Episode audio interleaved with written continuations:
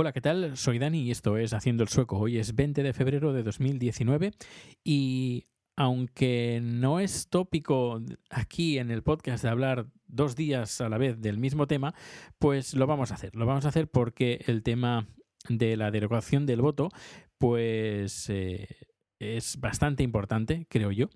Y si ayer estuvimos hablando con, con, Chema Quijarro, el secretario general del grupo parlamentario Unidos Podemos, pues esta vez hablamos con el Partido eh, Socialista. Así que aquí va. Desde Estocolmo vamos a hablar con don Gregorio Cámara Villar, que es portavoz del Grupo Parlamentario Socialista en la Comisión Constitucional. Así que bienvenido, señor Cámara, a este podcast. Hola, muchas gracias. Bienvenido. De nada. Eh, le llamábamos porque hace tiempo que se está hablando de la derogación del voto rogado y después de seis meses desde que se hizo el acuerdo de gobierno entre PSOE y Unidos Podemos, cuyo plan de ruta incluía esa, esta derogación, los que vivimos fuera de España nos gustaría saber qué ha pasado. Sí, bueno, el pasado día 8 se registró ya en el Congreso de los Diputados una proposición de ley orgánica de reforma de la Ley Orgánica del Régimen Electoral General para eh, suprimir el robo del voto y mejorar el sistema de votación de los españoles en el exterior. Lo que ocurre es que hasta llegar a ese momento ha habido un, largo periodo de trabajo donde eh, se ha intentado contar con el consenso de todos los grupos, de la mayoría de ellos, y muy en especial, como es lógico, como, eh, como formación política con más número de escaños del Partido Popular, pero lo cierto es que nos hemos tropezado con una resistencia del Partido Popular que, bueno, ha ido demorando, demorando, demorando y al final no ha sido posible que se sumara a nuestra a la proposición de ley que finalmente hemos formulado el grupo Unidos Podemos eh, y, el, y, el, Partido Socialista.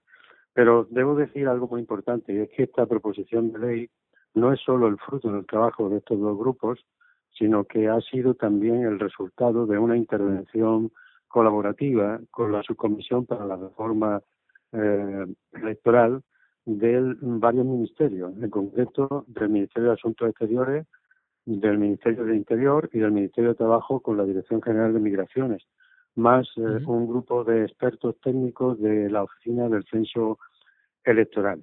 Entonces, eh, ha habido muchas reuniones de ese grupo de expertos eh, conmigo como eh, una especie de, eh, de enlace ¿no? con la subcomisión de,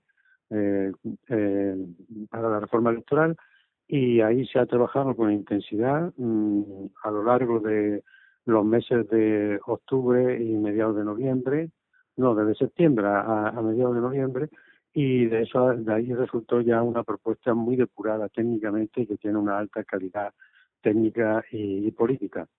Pero después el Grupo Popular ha seguido poniendo pegas e incluso haciendo propuestas alternativas absolutamente eh, fuera de la realidad, que no se pueden llevar a cabo, que han sido discutidas con el grupo de expertos y el grupo de expertos le ha dicho con toda claridad que no es viable lo que ellos proponen y que la, la propuesta resultante es bastante buena y, además es la que permite que se acorten los plazos de emisión y votación y por supuesto que no haya el, voto rogado y que incluso aumente la posibilidad de votar en urna durante muchos más días, pero se ha ido sistemáticamente eh, negando a, a esas posibilidades, eh, con excepción de alguna medida concreta, como es la, la ampliación del plazo en votación en urna, y finalmente pues no hemos contado con su acuerdo.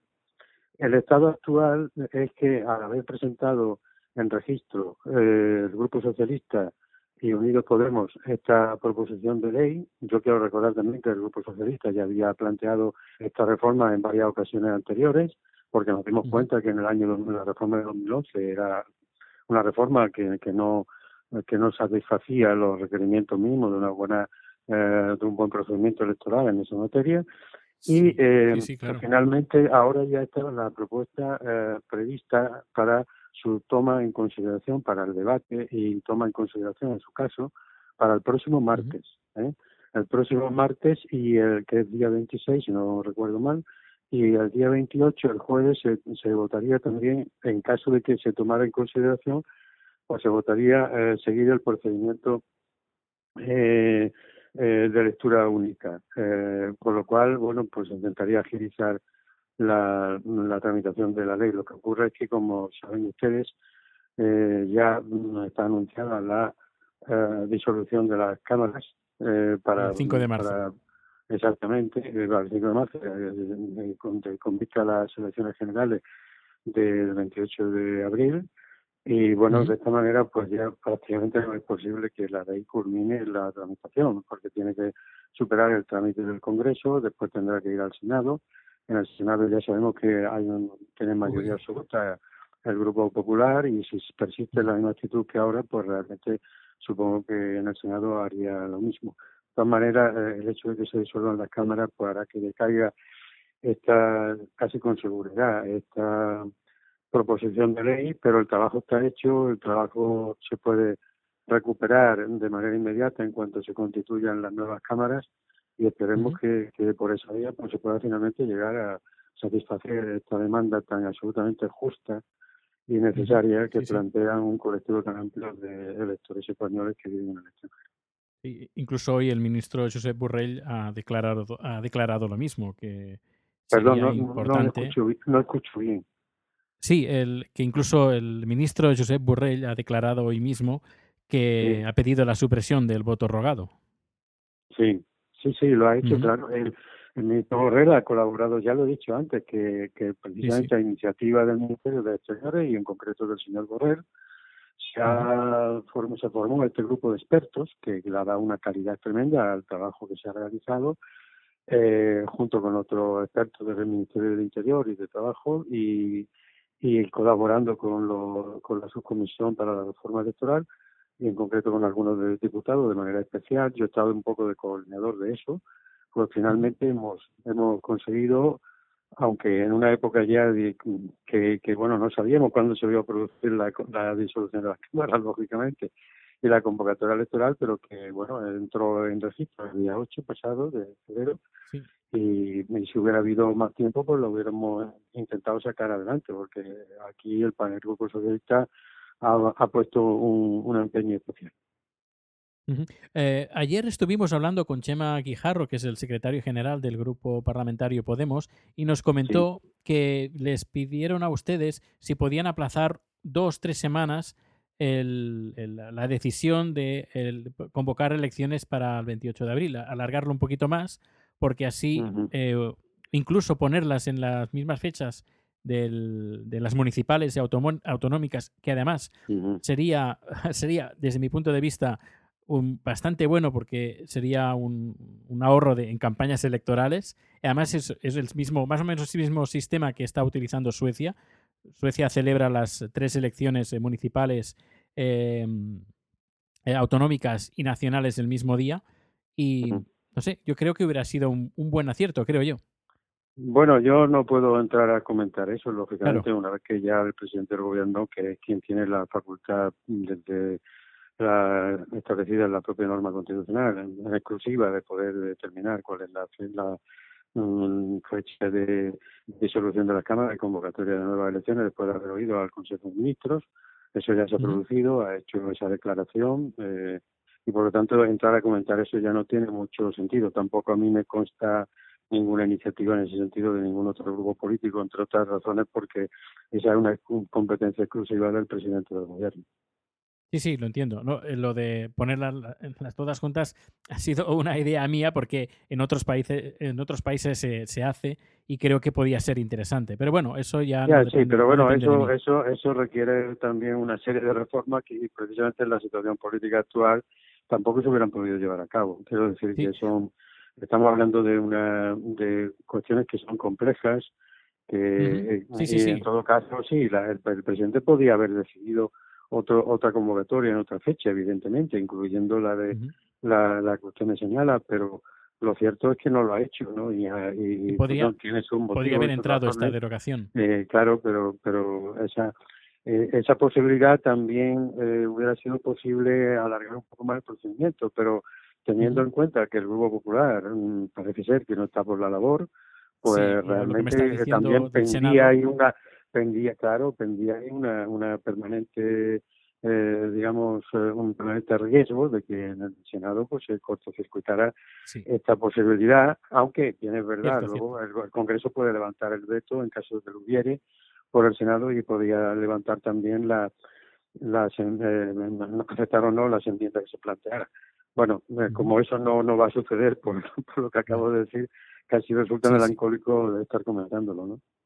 Eh, un, una pregunta eh, sobre la papeleta en blanco. Es decir, que se va a tirar adelante esta propuesta eh, si o ahora que habrá tiempo. Está registrada la propuesta, mm, lleva varios, varias medidas especialmente importantes. Una, eliminar, por supuesto, la solicitud del voto, lo que llamamos el voto rogado. Eh, La otra la otra cuestión es eh, el envío de oficio de la documentación para votar directamente al elector sin que haya que esperar a la proclamación de las candidaturas, porque al elector lo que se hace es enviarle una papeleta en blanco, efectivamente, y esto es un punto sobre el que pivota la reforma electoral, en una papeleta en blanco donde se debe cumplimentar libremente su opción de voto, ¿no? Y después los envíos se van a realizar eh, una vez cerradas las rectificaciones censales que procedan a partir del día 18 tras la convocatoria. Por lo tanto, aquí se ganarían fíjese usted, hasta 16 días con respecto al procedimiento actualmente vigente. 16 días. Y luego la otra medida, entre otras muchas que, que bueno, sería prolijo comentar, pero que, es la otra muy importante desde mi punto de vista, es que para el voto en urna se amplía el plazo de eh, la posibilidad de votación, el plazo de votación, entre el octavo y el segundo día anterior a la elección. Ahora mismo es, eh, bastante más corto, ¿no? El, el, plazo, porque eran solo dos días, ¿no? Para poder votar. Sí, era muy corto. Ahora, ahora, van a ser siete días, lo cual eso también mm, facilita mucho el ejercicio del voto en urna. Y por lo que se refiere al envío por correo a la oficina consular, volviendo al voto por correo, pues eh, eh habría que tener en cuenta que la votación no se podría realizar antes de que estuvieran proclamadas las candidaturas, claro, porque el elector que conocer qué candidatos son, qué listas electorales son las que se presentan. Y por supuesto no podría votar más tarde del quinto día anterior a la elección, como motivo de seguridad para que estuviera el voto de, eh, en tiempo y forma para poder ser eh, reenviado a la Junta Electoral correspondiente. Eh, interesante, porque bueno, se, se va pareciendo un poquito a lo que sería el sistema sueco, porque aquí tenemos un, casi un mes de, para poder votar. Ya, claro. Está, está bastante siempre, bien. Está bastante siempre hemos buscado, siempre hemos buscado lo, lo, mejor posible para ampliar plazos. Esta ha sido una cuestión importante y al mismo tiempo eliminar, eliminar el voto rogado. Eh, lo que pasa, lo que lo que pasa es que eh, la Constitución establece un plazo muy corto para todo el procedimiento, eh, 54 días desde que se desde que se disuelve la cámara y se convocan las elecciones. Y entonces eh, bueno dentro de todo ese plazo pues hay que incluirlo todo todo todo tipo de procedimiento y se hace muy complejo. Eh, claro, ampliar, sería posible ampliar también eh, esa, ese margen en, el marco de lo que dispone la Constitución, porque lo que he dicho antes lo dispone la Ley Orgánica del Régimen Electoral General, pero para eso haría falta modificaciones constitucionales y legales que son de mayor calado. ¿Usted nos podría contar más o menos cómo es el cómo será el procedimiento actual? Es decir, la, la el voto rogado. ¿Cómo es el procedimiento actual? sí. Sí, sí. Bueno, básicamente eh, el procedimiento actual consiste en que la Oficina del Censo Electoral remite o envía eh, el impreso de solicitud eh, para el voto, que es el voto rogado, por eso se llama así, una vez que se convoquen las elecciones. Es decir, cada elector va a recibir de la Oficina del Censo Electoral un impreso para que solicite el, el ejercicio del derecho al voto en, cada proceso electoral, ¿no? Eso lo cumplimenta el elector en el impreso de solicitud, lo remite de nuevo a la oficina del censo electoral. Después, la oficina del censo electoral lo remite, eh, remite al elector la documentación para votar a los casillos lo hayan solicitado, evidentemente, no a los que no lo han solicitado. Y eso lo hace hasta el día 34 posterior a la convocatoria si no hay recursos contra la proclamación de la candidatura y hasta el 42, el día 42, en las circunscripciones donde las haya habido.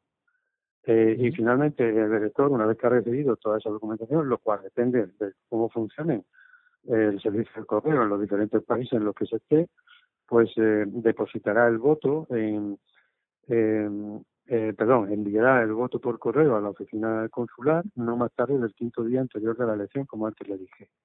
En el caso de los electores que eh, opten por, en vez de votar, enviar el voto por correo, depositarlo en, en urna, pues tienen ahora mismo entre el cuarto y el segundo día anterior a la elección para votar. Es decir, dos días hábiles para ir a depositar el voto en la urna que le corresponde. He olvidado decir también antes algo importante en relación con el depósito del voto en urna, y es que eh, esta, esta proposición de ley amplía también los lugares donde se puede ejercitar el derecho al voto en urna.